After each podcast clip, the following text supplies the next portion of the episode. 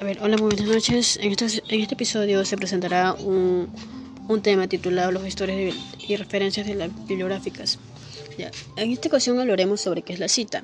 La cita es una parte de una, de una abreviatura de una referencia, ya que contrae cita, contrae una apelación que crea al escritor con una idea, ya sea frase o documento ajeno, es decir, que es una referencia a una fuente que toca prestada la información, a menudo que ésta se intersecta como un número asterístico o nota entre paréntesis dentro del texto, completando así las referencias al final de un, del capítulo o al final del texto completado.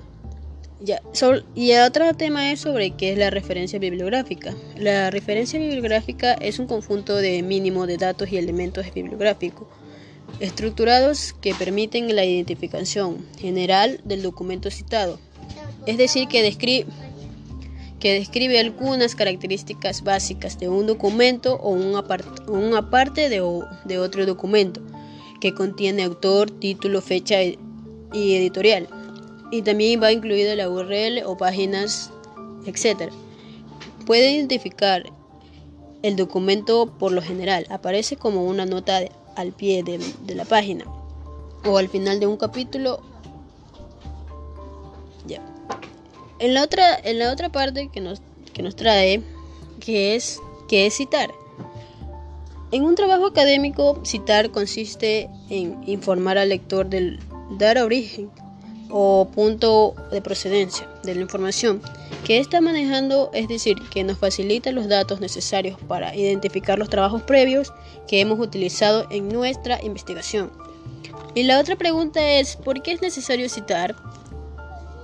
El sistema de citación es ya una norma habitual en el mundo porque nos da la publicación y la mejor parte es que nos, nos comunica sobre, sobre conceptos científicos. Se hace por varias razones, porque aumentar, aclarar o reforzar y utilizar ideas o datos basándose en el trabajo anteriores.